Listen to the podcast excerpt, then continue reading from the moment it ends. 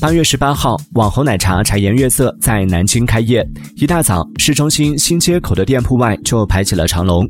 据该奶茶店所在商场介绍，南京茶颜悦色于当天早上九点开业，店铺外大排长龙，因人流量过大造成拥堵。大约半小时后，店铺暂停营业，商场内的其他店铺仍正常营业中。此外，部分交易平台还挂出了该奶茶代购代排队服务，价格从十元到两百元不等。